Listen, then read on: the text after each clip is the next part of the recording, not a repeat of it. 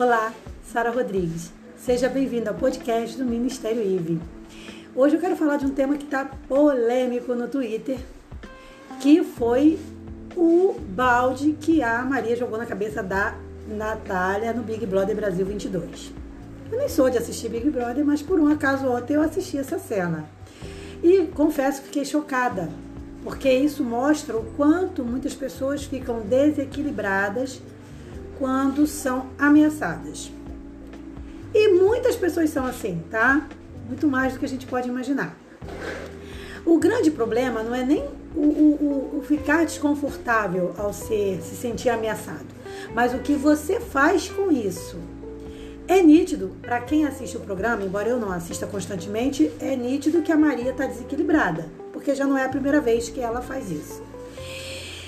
Então eu trouxe isso à tona, por quê? Porque eu fiz um vídeo há pouco no Instagram falando sobre é, família. Como se. Como a gente pode tentar conviver no ambiente familiar.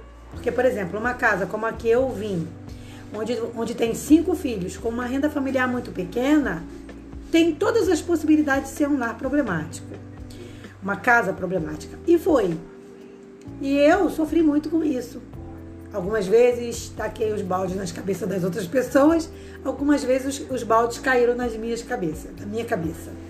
Mas brincadeiras à parte, gente, o equilíbrio emocional ele é muito importante, não só do lado de fora de casa, mas principalmente dentro do ambiente familiar.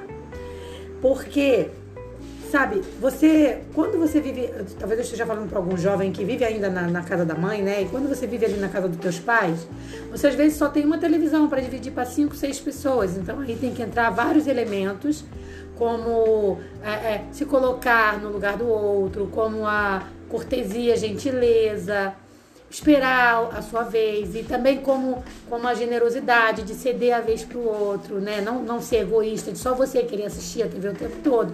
Então são vários aspectos que devem ser considerados. Viver num ambiente familiar não é nada fácil. Eu posso dizer que eu me sinto muito feliz, porque hoje eu tenho um lar abençoado, feliz, muita paz, graças a Deus. Embora também surjam uns atritozinhos de vez em quando, isso é natural. Mas é, é muito importante a gente entender que tudo começa dentro de casa. Tudo. Se você quer ter paz lá fora, você tem que começar a paz dentro de casa, dentro de você. Se você quer viver em harmonia, você tem que treinar harmonia com a sua família.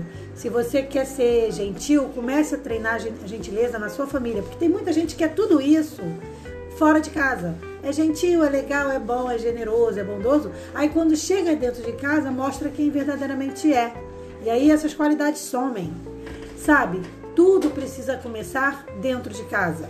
Eu acho, e aí eu já estou no meu achismo aqui, que a Maria ela precisa de um acompanhamento, porque se ela faz isso dentro do programa, eu penso que ela tem toda a possibilidade, não estou dizendo que fez, mas tem toda a possibilidade de fazer isso dentro de casa, porque é uma pessoa que não, não, ainda não consegue lidar com conflito.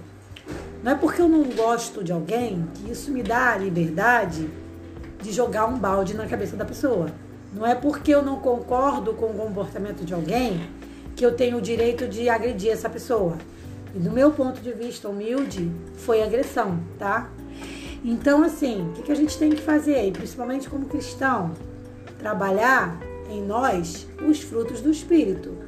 E quais são os frutos do Espírito?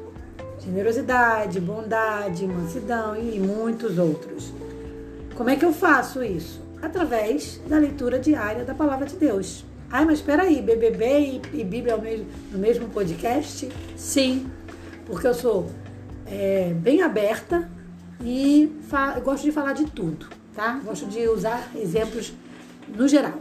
E hoje o exemplo que eu decidi usar foi sim Maria no BBB 22. Então não concordo com a atitude dela, Acho que tem que haver punição para aquela atitude, até para servir como um exemplo para os jovens de que isso não está legal, de que isso não é correto e não deve ser feito, tá? E se eu fosse dar parabéns, eu daria para, parabéns para alguém como a Natália, que pode ter todos os defeitos do mundo, mas ali foi muito generosa e, inclusive, não condenou ali a Maria, porque eu assisti o vídeo depois, porque eu fiquei sabendo, né? Fui assistir depois e vi ali que ela não condenou e, e, e não quis a punição da Maria ali de imediato, embora eu acho que tem que haver punição, mas isso sou eu achando, tá? Eu acho que tem que haver. Então, nos cinco minutos podem mudar uma vida de hoje. Eu, eu deixo para você aqui o seguinte: pensar melhor nas nossas ações, porque uma ação que a gente comete pode trazer consequências muito pesadas para gente.